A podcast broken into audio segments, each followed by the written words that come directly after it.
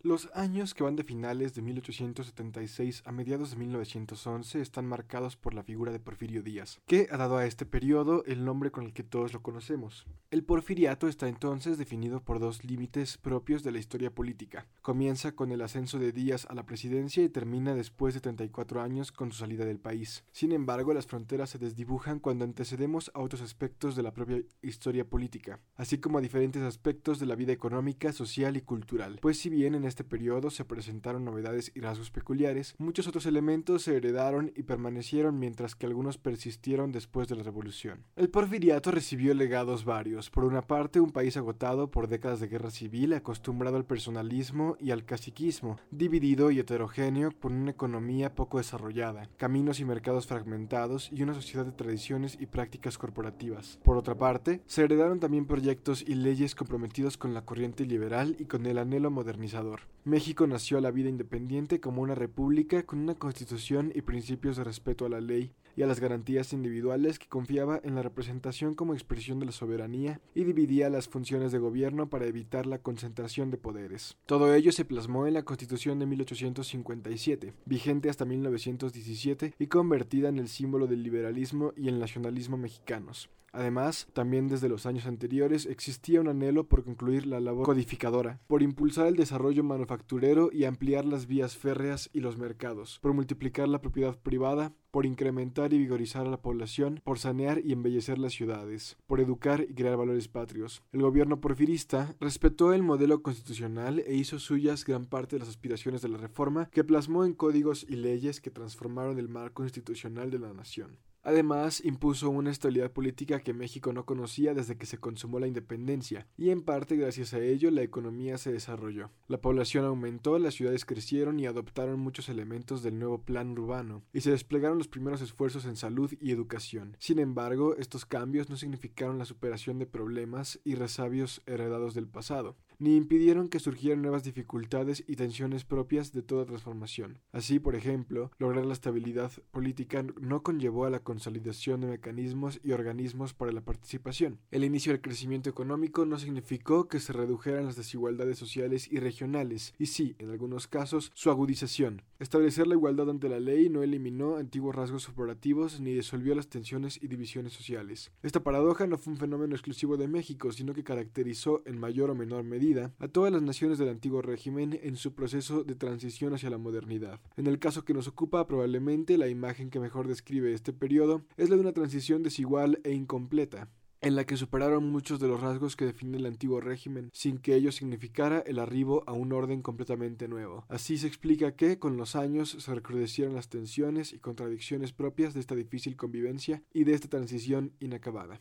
En el ocaso de 1876, tras su segundo levantamiento contra el gobierno constituido, el general Porfirio Díaz alcanzó la presidencia de la República por la vía de las armas y bajo la bandera del plan de Tuxtepec. Al hacerlo, desplazó a algunos de sus correligionarios liberales, a quienes acusó de perpetuarse en el poder. Lo hizo gracias a la alianza con antiguos compañeros de armas forjados en las guerras de reforma y contra la intervención francesa y con la colaboración de caciques regionales que resentían los intentos de centralización del régimen liberal, así como en el apoyo de comunidades campesinas que se resistían a la desamortización. Tras la victoria militar vino la política, pues una vez que triunfó en el campo de batalla, Díaz convocó a las elecciones y las ganó. Aunque los conservadores se quejaron de fraudes y la resistencia de los lerdistas fue reprimida. Al asumir el poder, sus aliados conformaron los cuadros políticos del gobierno tuxtepecano, y muchos permanecieron durante la administración siguiente del presidente Manuel González. Por otra parte, desde que se hizo cargo de la presidencia provisional en febrero de 1877 y tras asumir la constitucional el 5 de mayo siguiente, el general Díaz procuró cumplir con los compromisos adquiridos en el referido plan, incluidas la convocatoria a elecciones, la no reelección consecutiva y la no injerencia en la vida interna de los estados y municipios, sin poner en juego aspectos sustantivos de las leyes de reforma. Comenzó una política de tolerancia con la Iglesia y de conciliación con sus contrincantes políticos, lerdistas, iglesistas y hasta conservadores, todos los cuales incorporó paulatinamente a su gobierno. Asimismo, el general tejió un complejo entramado de alianzas que le sería políticamente redituable en el corto y mediano plazos. La estrategia consistió en recompensar a los mandos del ejército con gubernaturas y otros cargos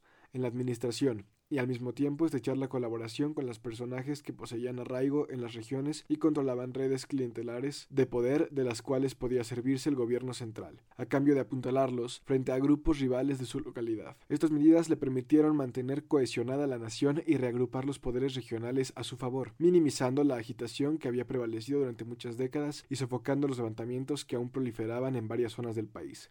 Pero si frente a sus contraincantes pacíficos fue conciliador, Porfirio Díaz aplicó una política de mano dura en relación con quienes tomaban las armas contra su gobierno y contra los que amenazaban el orden, como los bandoleros y los salteadores de caminos, a quienes aplicó la suspensión de garantías. La misma política se hizo sentir en las campañas de pacificación de ciertos grupos indígenas, nómadas del norte, algunos de los cuales asolaban las poblaciones y robaban cultivos y ganado, mientras que otros simplemente reivindicaban su autonomía y desconocían las autoridades del centro como los yaquis y mayos primer periodo de gobierno emprendió también el arduo proceso de reintegración a la comunidad internacional. En abril de 1878 obtuvo el reconocimiento oficial del gobierno de Estados Unidos, lo que creó las condiciones para que, antes del término de su primera gestión, empresas de ese país recibieran las dos concesiones más importantes para construir ferrocarriles en México. Al mismo tiempo, promovió la reanudación de relaciones diplomáticas con algunas potencias europeas rotas desde la época de la intervención. En el curso de los siguientes años se regularizaron las relaciones con Francia y con Gran Bretaña, y se firmaron tratados comerciales que contenían la cláusula de nación más favorecida. Las relaciones con los vecinos del sur, Guatemala y Belice, complicadas por antiguas disputas sobre límites fronterizos, también empezaron a normalizarse a partir de entonces, aunque en ambos casos el acuerdo final se alcanzó tan solo en las postrimerías del siglo. Desde la restauración de la República, el Estado mexicano había enfrentado un gran reto, desarrollar mecanismos que conciliaran la existencia de actores políticos tradicionales, sujetos colectivos como los pueblos,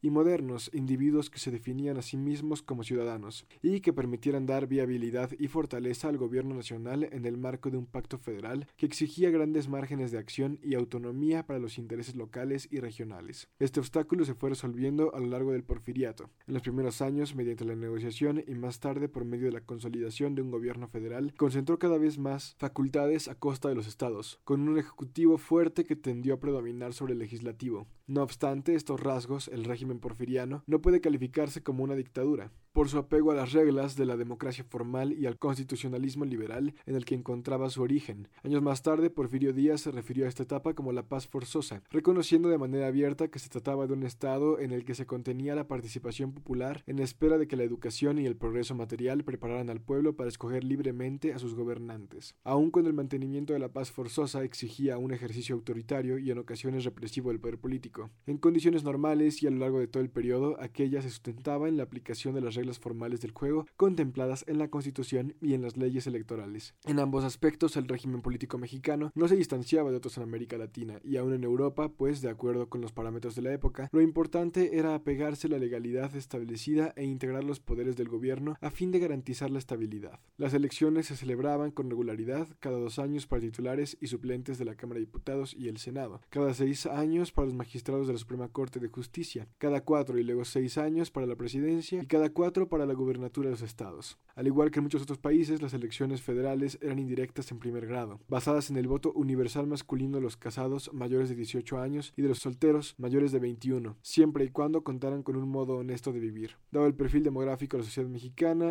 en 1880 votaron unos 13.000 electores, de los cuales unos 12.000 sufragios fueron para Manuel González. En las de 1884 y en las seis que se celebraron en los 20 años sucesivos, prácticamente todos los votos fueron para el candidato único por Porfirio Díaz. Resulta natural pensar que en ese lapso el número de votantes aumentó de manera progresiva, aunque algunos testigos de la época sostenían que eran muchos menos los que en realidad acudían a las urnas. Como se ha demostrado y contra lo que pudiera pensarse, el ejército porfirista era pequeño y se encontraba pobremente armado para los estándares internacionales. El ejército federal tenía entre 24.000 y 30.000 efectivos, la tercera parte de lo, de lo que aconsejaban los militares franceses, un militar por cada 100 habitantes en tiempos de paz. Junto al ejército existían otros cuerpos armados como la Guardia Nacional y las fuerzas auxiliares de los estados, que sumaban unos 70.000 efectivos. La Guardia Nacional constituía el núcleo originario del ejército mexicano, forjado en 1846 en el contexto de la guerra con Estados Unidos y reflejo la dispersión del poder entre los caudillos regionales. Expresaba las aspiraciones federalistas y autonomistas y de sus filas procedían tanto ciertos líderes tuxtepecanos, incluido el propio Porfirio Díaz, como algunos desafectos al régimen. A partir de 1880, cuando empezaron a graduarse los primeros cuadros profesionales del Colegio Militar, reabierto en 1869, se procuró reemplazar ese grupo con el ejército auxiliar que tenía un entrenamiento deficiente, pero resultaba menos amenazante a los ojos del régimen. Completaban el cuadro los cuerpos paramilitares de la Gendarmería Fiscal, mil elementos y los rurales, la fama de los cuales provenía de su participación en actos represivos, pero cuya importancia se ha sobreestimado, pues se trataba de apenas 1.600 elementos apostados en algunas villas de los estados del centro. Existían claras diferencias entre el ejército permanente y el auxiliar, en parte por el origen social de sus miembros y en parte por sus funciones. El primero, más elitista, respondía al llamado a las autoridades estatales para hacer frente a perturbaciones graves del orden político, como la rebelión de Tomochic en Chihuahua, que fue violentamente reprimida por esta agrupación. El segundo, de composición más popular, se consideraba idóneo para controlar focos locales de oposición, pero como se involucró cada vez más en asuntos políticos de los estados, perdió confiabilidad a los ojos del régimen, lo que a partir de 1893 provocó que se le fusionara con el cuerpo de rurales, dependiente de la Secretaría de Gobernación. De modo más general, a partir de entonces, el gobierno decidió disminuir el peso político del sector castrense, lo que se manifestó en la reducción del número de gobernadores con trayectoria militar de 21 a 8 en el recurso de unos cuantos años. Esta tendencia se vio temporalmente contenida por la llegada de Bernardo Reyes a la Secretaría de Guerra y Marina en 1900. Reyes organizó la Segunda Reserva, un cuerpo de 20.000 ciudadanos armados inspirado en la Guardia Nacional, cuya capacidad de convocatoria y movilización pareció un peligro potencial para el poder presidencial. Ello explica su disolución y el relevo de Reyes como secretario de guerra, tras lo cual sobrevino una etapa de corrupción y desmoralización del ejército que al verse acompañada por una reducción ulterior en sus efectos totales, terminó por debilitar el brazo armado del poder político. En forma aparentemente paradójica, al mismo tiempo que el ejército pasaba a segundo plano, se acentuaba el endurecimiento del régimen, lo que se hizo notar en el automatismo de las prácticas electorales, en una vigilancia más estrecha sobre la prensa y en la represión de cualquier movilización opositora. Todo esto fue en parte resultado de la mayor capacidad del Estado para controlar, administrar y hacer cumplir la ley. Se había construido un aparato político eficaz que aplicaba el remedio que la situación reclamaba, ya fuera mediante la conciliación, la negociación o, en casos extremos, la represión. A ello contribuyó también que se incorporara una nueva generación de cierta medida a la anterior. Este grupo provenía de círculos de clase media urbana, ostentaba un nivel educativo más alto que el promedio y compartía una concepción de la historia y de la sociedad fundada en la filosofía positivista, la cual, como se verá después, buscaba aplicar los principios y métodos de la ciencia a la resolución de los problemas sociales. El grupo propugnaba por un orden científico de la política y la administración que propiciara el progreso material, y de ahí que se les conociera, no sin cierto sarcasmo, como los científicos. Aunque nunca fue un grupo popular ni llegó a ser muy numeroso, algunos de sus integrantes ocuparon puestos clave en la administración, lo que les dio una gran influencia y visibilidad. Miembros prominentes del grupo se hicieron presentes en el gabinete: José Ives, Limantur, Enrique Krill, Justo Sierra. En el Congreso, Francisco Bulnes, Emilio Rabasa, Pablo Macedo. En el gobierno de los estados, Ramón Corral, Emilio Pimentel, Alfredo Chavero, y algunos ocuparon varios de estos puestos. La importancia que otorgaba la estabilidad y al progreso material los llevó a justificar la realización del credo liberal, sobre todo en lo tocante a las libertades civiles y las prácticas democráticas. Su visión tecnocrática de la política pudo haberles acarreado pocas simpatías, pero ciertamente le imprimió una mayor eficacia a la administración pública, que incluyó el establecimiento de nuevas dependencias de gobierno y el registro de los principales indicadores económicos. Les permitió alcanzar el largamente anhelado equilibrio presupuestal, que durante varios años fue en realidad un holgado superávit fiscal, y consolidar el crédito internacional, lo que a su vez hizo posible utilizar un endeudamiento externo moderado como medio para promover el desarrollo económico, pese a que algunas iniciativas les ganaron la fama de beneficiar en exceso los intereses foráneos y a ciertos grupos empresariales. Lo cierto es que sus decisiones reflejaban un creciente nacionalismo y hasta un antinorteamericanismo. En la primera década del siglo, favorecieron a inversionistas europeos a fin de disminuir la presencia de Estados Unidos en México, lo que provocó cierto distanciamiento en las relaciones con el poderoso vecino. Asimismo, encabezaron la llamada mexicanización de los ferrocarriles en 1908 y al año siguiente impulsaron una ley minera que revertía algunos de los principios liberalizadores que habían caracterizado a la de 1892. En opinión de muchos científicos, ofrecieron a Díaz la ocasión de mantener dividida a la élite gobernante, lo que le permitía preservar su condición de mediador indispensable para la estabilidad política de la nación. Pese a la incuestionable fortaleza del régimen, ¿acaso no hubo un momento en el cual no aparecieran aquí o allá corrientes críticas de opinión, movilizaciones reivindicativas o francas rebeliones? Las críticas más tenaces, aunque nunca realmente amenazantes, provenían de las filas de los liberales puros y de los representantes de la Iglesia. Estos grupos se expresaban a través de la prensa. Los primeros periódicos como El Monitor Republicano, El Diario del Hogar, los otros, en El Tiempo y La Voz de México, sus directores y redactores padecieron con frecuencia cárcel y persecución, en tanto que periódicos más radicales fueron de plano suprimidos. La oposición liberal estaba formada por los herederos de la Reforma, que se sentían desencantados por el incumplimiento de la Constitución de 1857, y no se resignaban a renunciar al ejercicio pleno de las libertades civiles y políticas en nombre del orden y la estabilidad, o que rechazaban las justificaciones positivistas del régimen y demandaban que se cumpliera la Constitución. La Iglesia en su conjunto aunque no olvidaba las arbitrariedades y despojos de que había sido víctima por los liberales, en atención a la política conciliadora, tuvo un trato cordial con Díaz, pero algunos sectores lo criticaron tanto en lo político como en lo social. En el segundo ámbito se desarrolló una corriente de catolicismo social que cuestionó desde la forma en que el positivismo y el materialismo amenazaban los valores y el espíritu del catolicismo, hasta la opresión y los malos tratos de que eran víctimas los trabajadores a manos de hacendados abusivos. Junto a estos militantes católicos había grupos que en general compartían una visión conservadora y propugnaban por la persistencia de una sociedad corporativa, con cotos y privilegios sociales claramente demarcados. Otros tropiezos en la senda de la estabilidad procedían de los levantamientos agrarios, que como se verá más adelante se presentaron con impresionante frecuencia durante todo el siglo XIX y que respondían a motivaciones que iban desde la defensa de la autonomía política de las tierras comunales o de la cultura tradicional hasta el rechazo de la imposición de autoridades o el aumento de los impuestos. Si bien frente a los reclamos pacíficos del gobierno, el gobierno solo podía adoptar una actitud benevolente, y Díaz podía intervenir en persona para dar un fallo a favor de las comunidades ante las movilizaciones violentas. Era implacable. Fusiló dirigentes, encarceló a muchos participantes y combatió militarmente los movimientos armados. En el marco de esta continuidad, a principios de los años de 1890, se vivió una coyuntura muy seria debido a la combinación de una crisis económica, agravada por epidemias y condiciones climáticas que arruinaron las cosechas en muchas partes del país. Por un lado y por el otro, el deseo de aprovechar la reforma a la Constitución que permitía la reelección indefinida a los gobernadores para colocar a los candidatos favoritos de las élites locales, pero no necesariamente del poder federal. En esos en el norte, donde la situación fue más crítica, el general Bernardo Reyes se convirtió en la figura clave, tanto para mediar y distribuir prebendas entre la clase política local, como para ejercer dosis variables de represión. Dentro de una lógica algo distinta debe mencionarse el combate contra los yaquis, una nación india que se resistía a la lógica integradora del Estado Nacional y contra la que se siguió una guerra sin cuartel, que continuó hasta el decenio de 1930.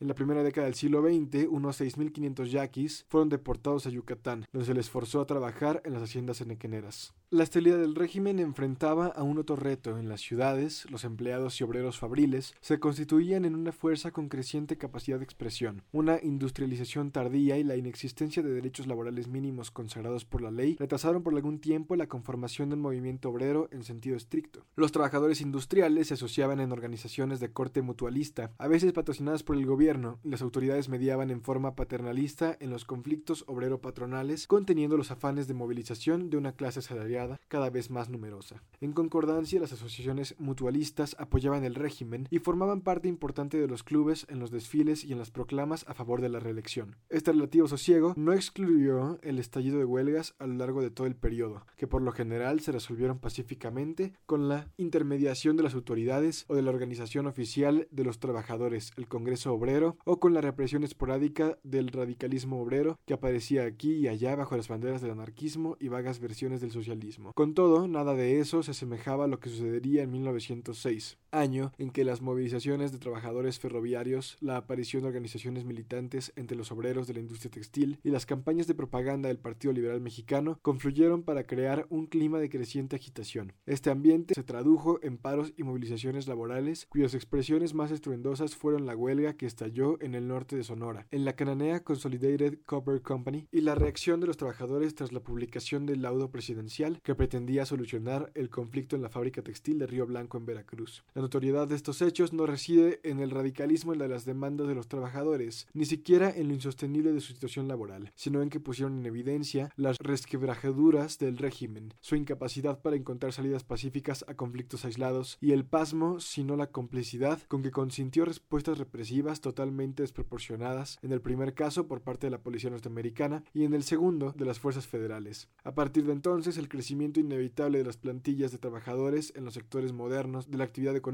y la creciente influencia del anarcosindicalismo en los núcleos más avanzados del movimiento obrero acentuaron los impulsos hacia la organización independiente y hacia la movilización reivindicativa, y ambas fueron recibidas por el gobierno con recelo o franca animadversión. Probablemente la mayor fragilidad del régimen porfirista radicó en no haber creado los mecanismos para la transmisión pacífica del poder político. La elección indirecta de los gobernantes buscaba garantizar la representación, tamizando las diferencias, de manera que la lucha entre facciones se redujera al mínimo.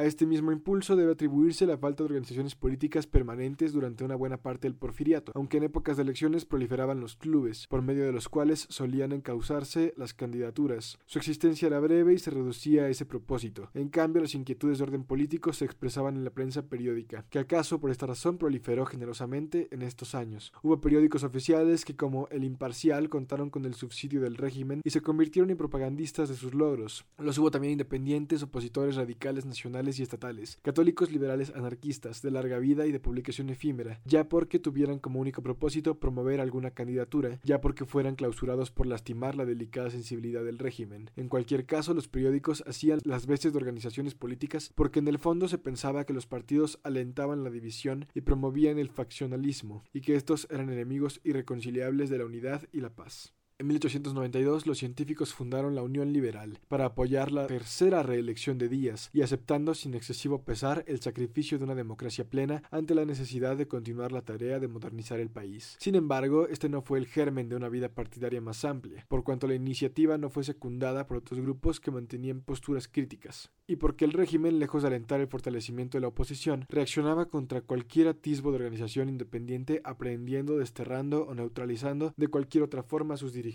es difícil decir con qué mezcla exacta de genuino consenso, conformidad y temor ocurrían, pero el hecho es que los brotes de oposición tenían generalmente un tinte local, y no cuestionaban el statu quo, aunque muchas asociaciones políticas, caminadas a apoyar la candidatura de Díaz y la de los gobernadores, se trataba casi siempre de agrupaciones semioficiales de dudosa representatividad. La ausencia de un sistema de partidos es quizá una de las grandes anomalías que marcaron la evolución política de México respecto a otros países, incluso dentro del contexto latinoamericano, durante este periodo. Entre los primeros clubes nacionales no se formaron bajo la motivación exclusiva de promover la siguiente reelección del presidente. Debe mencionarse el Club Liberal Ponciano Arriaga, fundado en 1901 en San Luis Potosí por iniciativa de Camilo Arriaga. Si bien en su origen sus reivindicaciones apenas iban más allá de pedir que se observaran los preceptos liberales, pronto se dividió y radicalizó, al grado que, cuando en 1905 se constituyó formalmente como Partido Liberal Mexicano, sus principales dirigentes, los hermanos Flores Magón, entonces en el exilio, profesaban ideas anarquistas y propugnaban por un amplio programa de reforma social. La aparición de las primeras agrupaciones políticas independientes anuncia el principio de la última fase del régimen porfirista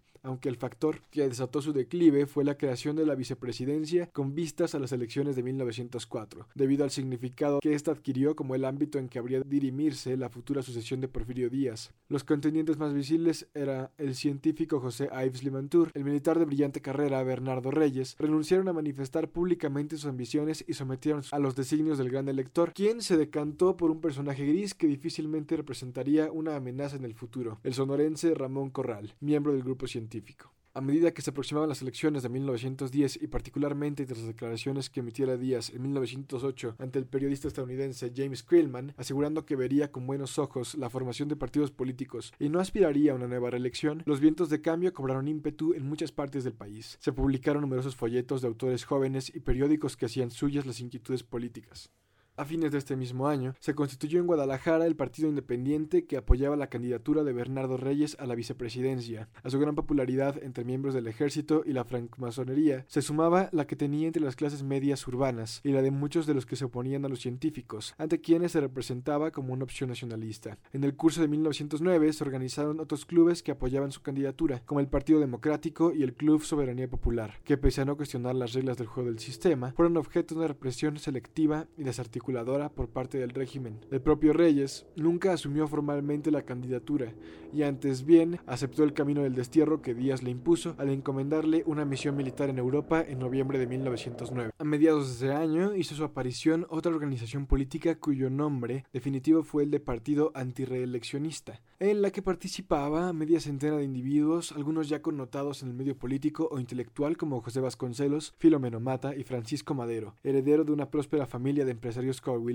y autor del libro La sucesión presidencial de 1910. Acto seguido, los promotores del nuevo partido iniciaron giras por toda la República para divulgar su mensaje, que se resumía en el lema sufragio electivo, no reelección. En particular, Madero recorrió buena parte del país realizando mítines y promoviendo la formación de clubes antireeleccionistas. En abril del año siguiente, los representantes de todos los clubes así formados se reunieron y eligieron como candidato a la presidencia al propio Madero y a la vicepresidencia a Francisco Vázquez Gómez. En ese momento sus posibilidades de éxito parecían nulas. Luis González afirma que el padre de Madero, don Evaristo, le advirtió que lo suyo era el desafío de un microbio a un elefante.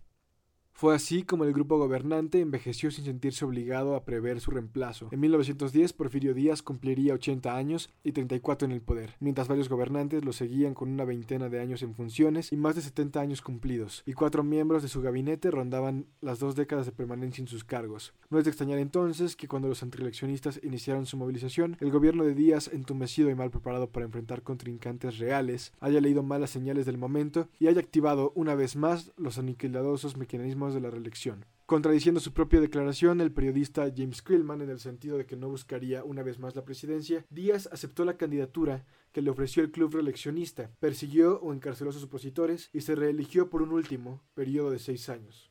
Ni los resultados electorales que anunciaban un triunfo apabullante para el presidente ni las vistosas conmemoraciones del centenario de la independencia convencieron al candidato antireeleccionista Francisco I. Madero de desandar sus pasos. Desde San Antonio, Texas, donde se había refugiado tras escapar de su encarcelamiento en San Luis Potosí, llamó al pueblo de México a levantarse contra lo que consideraba un gobierno emanado del fraude electoral.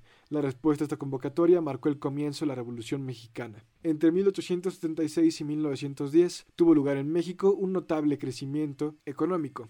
Se construyeron vías de ferrocarril que unieron al país y permitieron ampliar los mercados. Se intensificó la producción minera y agrícola y se consolidó un sector de la economía orientado a la exportación. La mayor acumulación de riqueza hizo posible el inicio de la industrialización. En ello influyeron varios factores, entre los cuales es preciso destacar la estabilidad política y la transformación del marco legal, que propiciaron la llegada de capitales extranjeros y una mayor apertura a la economía internacional. El gran logro del régimen encabezado por Porfirio Díaz fue la reanudación del crecimiento económico que arrancó desde un nivel muy bajo, tras décadas de estancamiento o franca depresión. Fue además una conquista conscientemente buscada por la élite gobernante y que se pensaba alcanzar con la estabilidad política, al punto que las reelecciones del presidente se justificaban, entre otras razones, para que pudiera realizar el programa económico que nuestro Estado social demanda. La estabilidad, de hecho, hizo posible un amplio programa de reformas legales que atrajeron a los inversionistas extranjeros a desarrollar el potencial económico del país y crearon un ambiente de confianza que alentó también a los empresarios nacionales a invertir en actividades productivas. Entre los cambios institucionales más significativos se encuentran las leyes que transformaron la estructura de la propiedad raíz, las cuales contribuyeron a individualizar la propiedad de las corporaciones indígenas y eclesiásticas, a privatizar enormes extensiones de tierras baldías y a perfeccionar los derechos de propiedad sobre la tierra, y al mismo tiempo procuraron obtener ingresos para la hacienda pública. En cambio, el propósito de colonizar el territorio con inmigrantes laboriosos y emprendedores no se alcanzó, pues muy pocos respondieron a la convocatoria del gobierno. También en el campo de la minería se introdujeron importantes cambios legales. Esta era una actividad muy importante, pues estimulaba los mercados regionales, proveía la economía nacional de dinero y aportaba asimismo la mercancía a medio pago con la que México participaba en el mercado internacional para adquirir importaciones y saldar el déficit comercial. La Plata. Las nuevas leyes sustituyeron la legislación colonial, muy anticuada para las necesidades de la minería moderna, e introdujeron innovaciones como la sociedad anónima, la libertad de explotación y una forma de concesión que se acercaba a la propiedad privada. Estas modificaciones abrieron la puerta para que se constituyeran dentro y fuera del país sociedades accionarias de grandes dimensiones que rehabilitaron la minería mexicana mediante el uso de tecnología avanzada y con la explotación de minerales industriales en gran escala. Otro cambio legal de consecuencias importantes fue la abolición de las alcabalas, lograda solo tras vencer la resistencia de los estados, medida que presentó el último toque en el largo proceso de consolidación política, administrativa y financiera del Estado federal, cuya contraparte económica fue la unificación del mercado nacional. Junto con la transformación del marco institucional se ampliaron las competencias del Estado. Su capacidad administrativa y su presencia material, posibilitada en parte por el incremento en los ingresos públicos, asimismo el gasto público, antes concentrado en, en el pago del ejército y de la deuda pública, amplió sus alcances para abarcar la promoción económica, en particular los subsidios a la expansión ferroviaria, el fortalecimiento de las finanzas públicas, fue resultado del auge económico, la diversificación de fuentes de ingreso y la regularización del crédito externo. Los ingresos del gobierno federal pasaron de 16 millones de pesos en 1870 a 111 millones en 1910, al mismo tiempo que disminuía su dependencia de los derechos de importación. Por su parte, si bien las finanzas en los estados padecieron por la abolición de las alcabalas y la centralización fiscal, también se vieron favorecidas por la bonanza general, aunque en medio de una disparidad, en conjunto con sus ingresos aumentaron a más del triple, al pasar de 8 a 28 millones de pesos entre 1881 y 1908.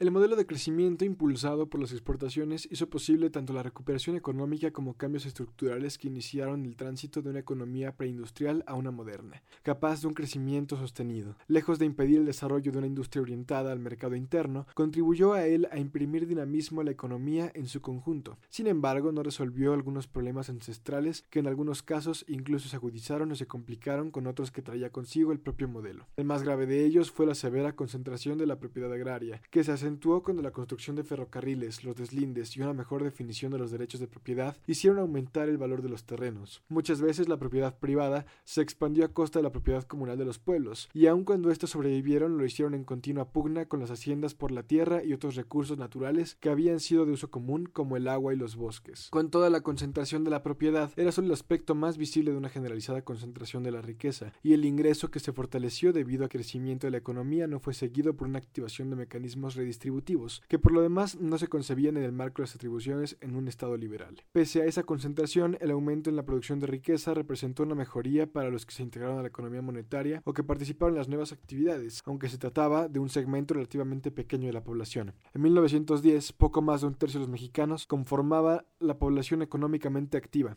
y 68% de ellos, 3.6 millones, se ocupaba en actividades agrícolas. La fuerza laboral empleada en el sector moderno, ascendía a 800.000 trabajadores. Dentro de esas actividades, la mano de obra calificada era todavía más pequeña. La evidencia indica que los salarios reales se incrementaron en casi todas las ocupaciones en las dos últimas décadas del siglo XIX, pero esto sucedió en medio de una fuerte diversidad regional y sectorial. Debe tenerse en cuenta, además, de que en la medida que el crecimiento poblacional era un fenómeno reciente, casi dos tercios de los mexicanos constituían una población inactiva, y más de la mitad de esta tenía menos de 18 años. Esto reducía la generación de riqueza y provocaba que tan solo un tercio de los habitantes tuviera sobre sus espaldas el sostenimiento de toda la población del país. Por otra parte, mientras que en las primeras décadas de la prosperidad económica, los salarios reales tendieron a mejorar en el último decenio del porfiriato, retrocedieron ante el avance de la inflación. La situación se tornaba más seria en épocas de recesión o crisis económica que sucedieron con implacable regularidad en 1885, 1892, 1901 y 1907. La segunda y la última fueron las más graves. Ambas se originaron en la economía internacional y se manifestaron en México mediante el cese de la inversión extranjera. En 1907 la crisis afectó con particular fuerza la minería norteña de cobre y plata, dejó sin empleo a cientos de trabajadores y golpeó severamente el sistema bancario, lo que perjudicó a los empresarios endeudados o necesitados de crédito. Ambas crisis coincidieron con sucesos internos que agravaron su efecto desde la pérdida de cosechas hasta las epidemias, y su repercusión fue tanto mayor cuanto más integrada se encontraba la economía mexicana al mercado internacional. De esta manera, la vulnerabilidad externa provocada por el modelo de crecimiento agravaba los problemas estructurales de la economía nacional. El individualismo nos impuso al corporativismo. Por décadas los liberales anhelaron una sociedad de pequeños propietarios, iguales en derechos, educación e incluso cultura y raza. La ley contemplaba esta igualdad, pero subsistía múltiples reminiscencias corporativas que solían vincular con el ámbito indígena y campesino, pero que también se manifestaban en las ciudades. Si algunas corporaciones resultaban contrarias al individualismo y las comunidades campesinas, y la propiedad privada, a la secularización o a la modernidad económica, las comunidades campesinas, las cofradías o los gremios, otras se ajustaban a la legislación liberal y no contradecían las reglas del juego, pero revelaban un sentido de cuerpo y un anhelo de agrupación que iba más allá de la simple asociación. Numerosos individuos conservaban su espíritu de cuerpo y se sentían identificados con su grupo, más aún se reconocían como parte de un grupo. Además, lejos estaba de una concepción igualitaria, pues con criterios culturales, raciales o socioeconómicos se trazaron líneas divisorias. Los trazos no necesariamente eran nuevos, pero sí los instrumentos con que se dibujaron. Se utilizaron herramientas de la ciencia y se realizaron estudios cartográficos, estadísticos, médicos, lingüísticos. Los mexicanos fueron medidos y fotografiados y los resultados permitieron justificar con nuevos argumentos viejas divisiones o prejuicios. Estudios sobre los criminales los presentaban como diferentes a los hombres honrados en su razón a sus anomalías orgánicas, supuestamente transmitidas por herencia. Esto cuestionaba la idea fundamental para el liberalismo de que todos los hombres nacen iguales y con libertad para decidir sobre sus actos.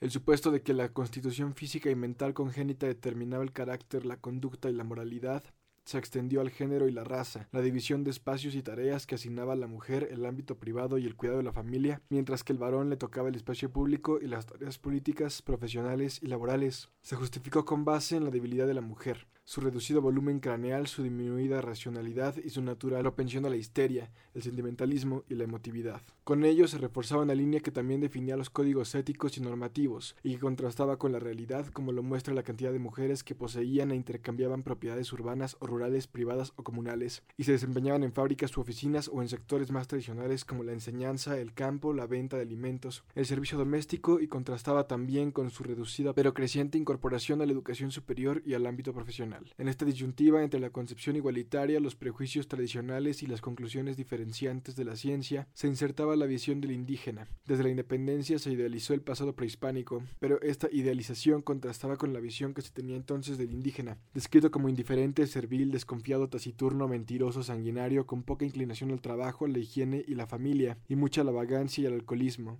Algunos pensaban que se trataba de un problema de falta de educación y oportunidades, pero otros sostenían que las características del indígena eran inherentes a la raza y por tanto insuperables. Moralidad, género y raza no agotaron los trazos que dividieron a la sociedad. A ellos se sumaba y poco a poco se sobreponía la diferencia entre las clases sociales. La élite, integrada por una porción mínima de la sociedad, centraba la mayor parte de la riqueza, por lo general sus miembros vivían en las ciudades, incluso los hacendados, cuyas propiedades crecieron considerablemente a expensas de las tierras desamortizadas o deslindadas. Además, los miembros de la élite tenían intereses en varias ramas. Por ejemplo, en Chihuahua la familia Terrazas, Krill, poseía tierras y participaba en la industria, el comercio y la banca. Después de las élites encontramos un conjunto de clases medias. La estructura social del campo fue variada, la desamortización y el deslinde no solo favorecieron a los latifundistas y no se terminó completamente con la propiedad comunal. El sector medio estaba integrado por caciques o rancheros que compraron parcelas repartidas o denunciadas, con lo que se creó la mediana propiedad.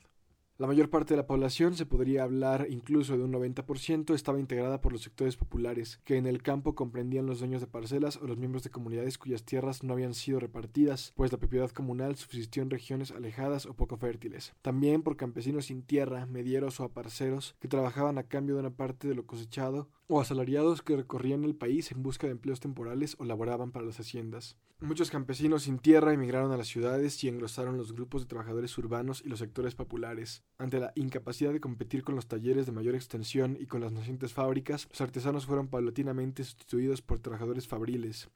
Si en la rama textil en 1895 se contaron 41.000 artesanos y 19.000 obreros, en 1910 se contaron 8.000 artesanos y 36.000 obreros. Al igual que en las otras nociones, los salarios eran bajos y no alcanzaban para mantener una familia. Los obreros calificados recibían entre 2 y 5 pesos diarios en 1910 y los no calificados de 75 centavos a un peso por día. Mujeres y niños obtenían todavía menos, 25 centavos las primeras y 10 los segundos.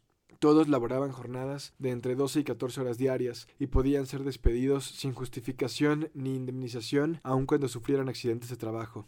Diversos grupos rompieron con los cánones de modernidad, progreso y orden, entre ellos los mendigos, quienes, según autores de la época, empañaban la imagen de las ciudades, los vagos que contravenían el ideal de trabajo y los criminales que, según las estadísticas, aumentaban a la par que los habitantes de las ciudades, como aumentaba la atención que les concedían los redactores de obras especializadas, los periodistas a los corridistas. A medio camino entre los rebeldes sociales y los delincuentes estaban los bandidos legendarios, vistos como vengadores o benefactores de la comunidad. A muchos como Chucho el Roto o Jesús Malverde se les atribuyó una trayectoria común. En la realidad o en el imaginario se enamoraron de la hija de un hacendado o de un comerciante. Sin permiso para casarse huyeron con su amada. Fueron falsamente acusados de un delito o hasta de un asesinato y tuvieron que vivir al margen de la ley. Así empezaron su carrera delictiva. Sin embargo, y siguiendo con la imagen legendaria, solo perjudicaba a los opresores y a los ricos, y a los frutos obtenidos reales o simbólicos eran repartidos entre la comunidad. Las palabras cantadas a Heraclio Bernal pudieron dedicarse a otros bandidos. Qué bonito era Bernal, en su caballo joyero,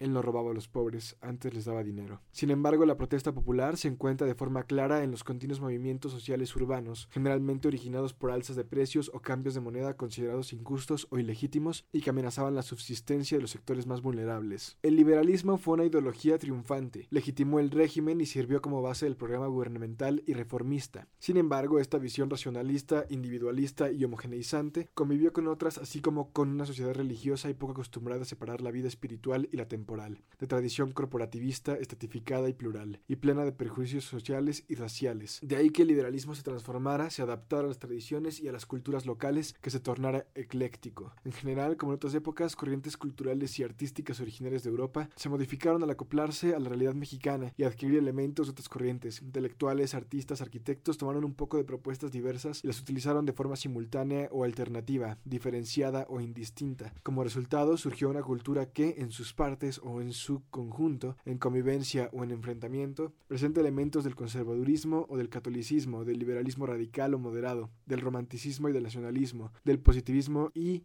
del cientificismo, del humanismo y de las tradiciones locales, una cultura rica y plural que sintetizó lo extraño y lo propio, que osciló entre el cosmopolitismo y lo mexicano. Porfirio Díaz participó en la lucha liberal y la hizo suya, dio a su gobierno la forma de un gobierno liberal, retomó los proyectos inconclusos, terminó de construir el edificio legal. Legitimado con esta bandera y amparado en este esfuerzo, aunque no necesariamente con los mismos fines, participaron ideólogos propagandistas liberales convencidos, profesores de derecho, opositores al régimen. Se publicaron obras, folletos y manuales. Algunos autores como José Miguel Macías copiaron el formato de los catecismos para explicar los principales elementos del modelo. ¿Qué es un gobierno democrático? Aquel en el que el pueblo se halla en el completo ejercicio de la soberanía que le corresponde. ¿Cuál es la única y verdadera fuente de la legitimidad gubernativa? El sufragio popular. Se pensó también en el ejemplo, el juicio por jurado se equiparó con una escuela cívica que permitiría al público presenciar el ejercicio de la soberanía popular y constatar que la ley no se aplicaba, para satisfacer a los poderosos, sino para respetar el anhelo de orden y seguridad por parte de la sociedad. Obras como México a través de los siglos, dirigida por Vicente Riva Palacio y publicada entre 1884 y 1889, y México, su evolución social, dirigida por Justo Sierra y publicada en 1900, fundieron una visión unificada del pasado, entendido como una sucesión de hechos que condujeron al liberalismo y la libertad, o al menos el progreso. En la primera, México fue visto como resultado de dos pasados y dos grupos, el indígena y el español. Ambos cabían en la visión armónica y evolucionista. La conquista había terminado con la libertad de los pueblos indígenas, pero los había incluido en una historia que les había permitido luchar por la verdadera libertad, la independencia, las libertades consagradas en la Constitución de 1857, y que les haría progresar. Convirtió en héroes tanto a los emperadores que resistieron a Hernán Cortés como a los insurgentes o a quienes, como Benito Juárez a la cabeza, se opusieron a los conservadores y a los invasores. La obra reunía al país en una sola historia y un solo proyecto, borraba las diferencias raciales y regionales y creaba figuras y símbolos para todos los mexicanos, con lo que servía a la búsqueda de una identidad o al patriotismo. La segunda también hace un recorrido del pasado y sus héroes, pero se centra en la historia reciente, en la etapa de la evolución. Además, se buscó crear lazos de identidad. Para ese momento los mexicanos tenían algo en común, la religión. Según los censos de población, más del 99% eran católicos. Los protestantes no representaban ni 0.5% de la población. La iglesia no había perdido presencia en la sociedad. Las comunidades religiosas poseían escuelas y atendían enfermos y menesterosos. En esta labor destacaban las congregaciones de vida activa que, siguiendo las Hermanas de la Caridad, fundaron numerosos establecimientos en el país y, en acuerdo con las autoridades, participaron en la evangelización de los yaquis. Por otra parte, a principios de la década de 1890, siguiendo la encíclica Rerum Novarum, grupos católicos por reducir las desigualdades, se preocuparon por la situación de los trabajadores e incursionaron en las organizaciones laborales. A lo anterior se suma el peso de que la Iglesia tenía en la familia y la moral pública. Solo quienes deseaban proteger bienes y herencias realizaban el matrimonio ante el registro civil, pues la unión religiosa seguía siendo la más común y anhelada. Por otra parte, las fiestas religiosas seguían celebrándose, algunas con gran pompa, como la coronación de la Virgen de Guadalupe en 1892, y otras circunscritas a los pueblos y los barrios donde simbolizan la unión de las comunidades y mostrar la respetabilidad de los donantes, ello sin contar las múltiples manifestaciones de religiosidad popular, algunas encausadas pero otras rechazadas por la Iglesia. Fuera del catolicismo, quizá no podía decirse que los mexicanos tuvieran mucho en común, sobre todo si pensamos en los habitantes de zonas apartadas. Si la integración prometía lograrse gracias al ferrocarril, la esperanza, la identificación se depositaba en otro vehículo, la educación. En 1891 sostuvo Guillermo Prieto, en la escuela se respira la patria, se nace la patria. Una enseñanza uniforme se consideró el mejor recurso para crear una conciencia nacional. Las autoridades dieron continuidad y fuerza al proyecto de educación gratuita, obligatoria, laica, uniforme, patriótica e integral. Se realizaron congresos nacionales, se elaboraron programas cuya aplicación estaba vigilada por inspectores, se distribuyeron libros de texto, en nombre de la integración se impuso el castellano y se prohibió la enseñanza de lenguas indígenas. Al mismo tiempo se construyeron escuelas, Sí, en números aproximados, al inicio del periodo, 140.000 niños asistían a 4.500 primarias sostenidas por el gobierno. Para 1900, 9.000 establecimientos contaban con 700.000 alumnos. La educación media era minoritaria y creció a menor ritmo. Sin embargo, se registra un aumento de los planteles contra 25 de 1838, pues durante todo el periodo de la instrucción media se impartía también institutos y de las normales para profesores, escuelas técnicas y profesionales. La educación fue el principal medio para la difusión de la historia, pero no el único. El pasado podía conocerse en fiestas cívicas, leerse en los nombres de las calles, constatarse en las esculturas de las avenidas, observarse en museos o centros arqueológicos,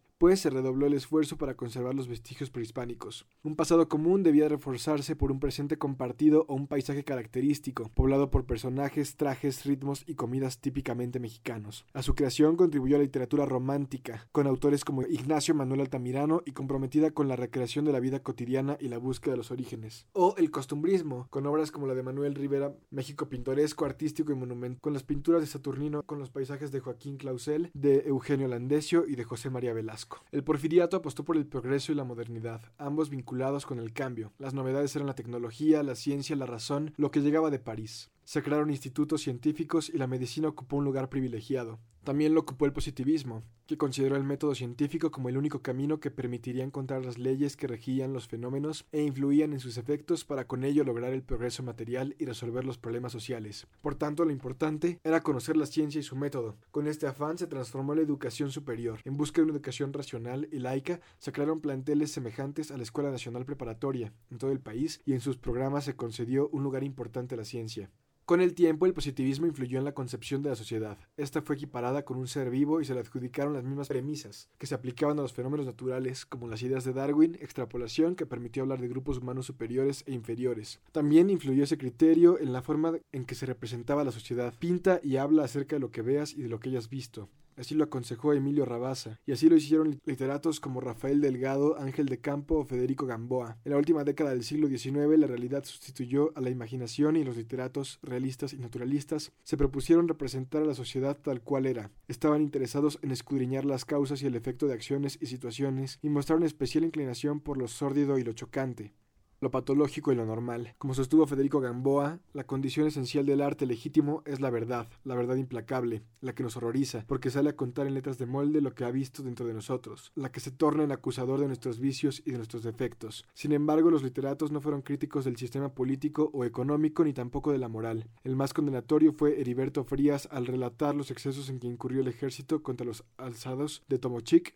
o los sometidos por los duelistas. Lo siguió Emilio Rabasa con su reprobación a la prensa y la lista no es extensa. Los males de la sociedad se atribuyeron al individuo, al destino, a la suerte. Además de seguir el mismo método que los estudiosos de la sociedad, los escritores realistas llegaron a conclusiones similares. Los individuos, los personajes, actuaban determinados por la herencia o por el ambiente. En su óptica no se trataba de un problema social sino individual. No simpatizaban con la revuelta ni con la movilidad social, mucho menos por parte de las mujeres. En las novelas, las que abandonaban su barrio y su familia, el deber ser y la moral, inevitablemente se topaban con la enfermedad, el alcoholismo y la muerte. No solo hubo un cambio en la forma de representar a la sociedad, también cambiaron los instrumentos que permitían representarla. Si los literatos buscaban una fiel reproducción y la fotografía permitía lograrla, se utilizó con fines de control de delincuentes y prostitutas como tarjeta de presentación, para conferir veracidad al dibujo que los periodistas expresaban con palabras. De hecho, la fotografía fue un elemento más en la modernización de la prensa. Las comunicaciones cambiaron la noción del tiempo y permitieron difundir noticias con velocidad. La velocidad cobró importancia, la perdió la opinión. Los periódicos que se centraban en lo editorial, como el Monitor Republicano y el siglo XIX, fueron sustituidos por los diarios centrados en reportajes como El Imparcial. La tecnología permitió imprimir un gran número de ejemplares y reducir el costo de impresión. La noticia espectacular La nota roja, los grabados y las fotografías atrajeron nuevos lectores, escuchas o espectadores. Antes de 1900, los diarios con mayor presencia imprimían alrededor de 10.000 ejemplares. El salto que a partir de 1897 marcó el imparcial es impresionante. En enero de 1907, según notarios, se imprimieron 104.529 ejemplares y a mediados de ese año la cifra aumentó a 125.000. Pronto otros diarios le hicieron la competencia y a fines del porfiriato el periódico católico El País tenía un tiraje y un impacto similares. Además se multiplicó la oferta de periódicos. En 1907 circulaban más de 1.500. El mayor número en Ciudad de México. Le seguían Jalisco, Michoacán, Veracruz, Chihuahua y Coahuila. A la fotografía se sumó el cine, con películas mudas que primero reproducían escenas reales y después varios episodios actuados. El fonógrafo, el teléfono, el alumbrado eléctrico. Teatros como el Abreu, el Hidalgo, el Principal, el Juárez, el Doblado, el de La Paz acogían a compañías europeas más aplaudidas que las nacionales y a estos teatros se sumaban otros edificios que combinaban diversos estilos arquitectónicos y ornamentales en un recargamiento muy al gusto del público mexicano. Todo ello hacía que se sintieran el mismo nivel que las naciones modernas. Faltaba solo mostrárselo al extranjero. Ese fue el objetivo que se persiguió en las ferias universales en las que el país exhibió su riqueza natural, sus fábricas, sus vías férreas y sus obras públicas. Según el periódico El Bien Social, de 1889 celebrada en París le había permitido lograr este objetivo, ponerse el mejor concepto ante las naciones europeas, elevándolo en su consideración como pueblo industrioso y civilizado. En otras palabras, le había permitido ser reconocido como un vagón del tren del progreso. La homogeneidad se enfrentó a la heterogeneidad, la visión liberal a múltiples visiones y experiencias el proyecto integrador a actores y prácticas que no querían o no podían ser incluidas, la modernidad a la tradición, la secularización a la religiosidad, el positivismo al humanismo. El esfuerzo por la integración que exigía terminar con las culturas y las tradiciones indígenas solo prosperó en algunas regiones. Todavía en 1910, alrededor de medio millón de mexicanos hablaban náhuatl y la misma cantidad una lengua de la familia mixteco-zapoteco, mientras que casi 400.000 se comunicaban en una lengua maya. En porcentaje se comunicaba en sus idiomas nativos aproximadamente 16% de la población en 1895 y 13% en 1910. Lo mismo sucedió con el esfuerzo educativo. El mayor número de escuelas y alfabetizados en relación con el número de habitantes se concentró en el Distrito Federal. Las mayores carencias se ubicaban en regiones de escaso desarrollo económico como Chiapas, Guerrero o Oaxaca. En números aproximados, el promedio nacional de alfabetos era en 1895 de 14.3% y en 1910 de 19.7%. Las cifras más altas correspondían al Distrito Federal, mientras que las más bajas se localizaban en Chiapas, Guerrero y Oaxaca. Además, si bien algunos gobernadores como el del Estado de México Promovieron la educación rural, el campo estuvo abandonado o dejado a la buena voluntad de los hacendados. Si la educación básica estaba mal distribuida, peor lo estaban la media y la superior. Los planteles se localizaban en las capitales de los estados. La Ciudad de México concentraba a los alumnos de los estados vecinos. Otros niños debían trasladarse aún más lejos. Los del Pacífico Norte buscaban secundarias en Estados Unidos. Y peor distribuida estaba la educación superior. La mayor parte de los individuos con formación universitaria vivían en la Ciudad de México, Guadalajara, Puebla y Mérida. Por tanto, la atracción de migrantes se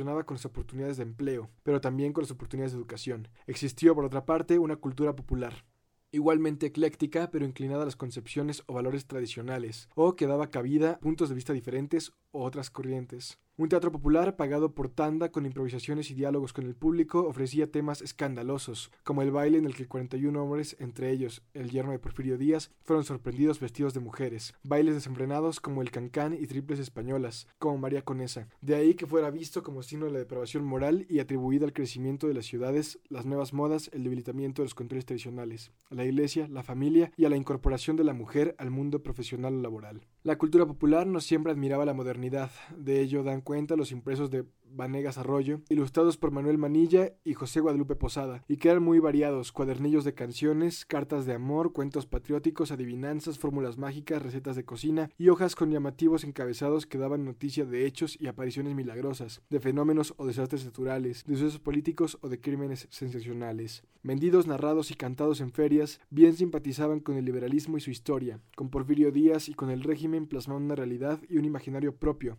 dibujaban personajes característicos de los sectores populares, repudiaban las tranvías eléctricos y en boca de, de don Simón lamentaban los cambios en las costumbres y en las mentalidades. Surgieron también oposiciones o corrientes alternativas, entre ellas el socialismo en los primeros años, representado por Plotonio C. Rodacanati y Juan de Mata Rivera, cercano al mutualismo y al cooperativismo, y en las postrimerías del porfiriato por hombres como Ricardo Flores Magón, próximo al anarquismo, o el feminismo, que pugnaba por el derecho al voto de las mujeres y en general por la igualdad legal en oportunidades y en educación. Por otra parte, se desplegó una embestida contra el racionalismo y el positivismo. A la llegada del siglo XX, poetas modernistas como Salvador Díaz Mirón, Manuel Gutiérrez Nájera, Amado Nervo y José Juan Tablada rescataron el valor de los símbolos y cuestionaron la primacía de la razón. Prosistas como Bernardo Couto o Rubén M. Campos se volcaron al burdel y la taberna, al exceso y al desenfreno, a la descripción de la decadencia. Sus relatos dan cuenta del hastío de la vida moderna, del aburrimiento del orden cotidiano, del lado oscuro del progreso. Por su parte, a partir de 1906, los fundadores de la revista Sabia Moderna y futuros miembros del Ateneo de la Juventud, Antonio Caso, José Vasconcelos, Alfonso Reyes y Pedro Enrique Sureña, defendieron el humanismo y criticaron la Escuela Nacional Preparatoria y la educación cientificista, pues sostenían que el conocimiento puede obtenerse por múltiples vías. Tuvieron cierta influencia en el establecimiento de la Universidad Nacional, creada en 1910 para agrupar las diferentes facultades, y que según Justo Sierra abriría un lugar a la filosofía. Por tanto, los años previos a la Revolución fueron testigos de una multiplicación de corrientes alternativas y pusieron de manifiesto la existencia de un pluralismo cultural que al México postrevolucionario le tocaría desplegar.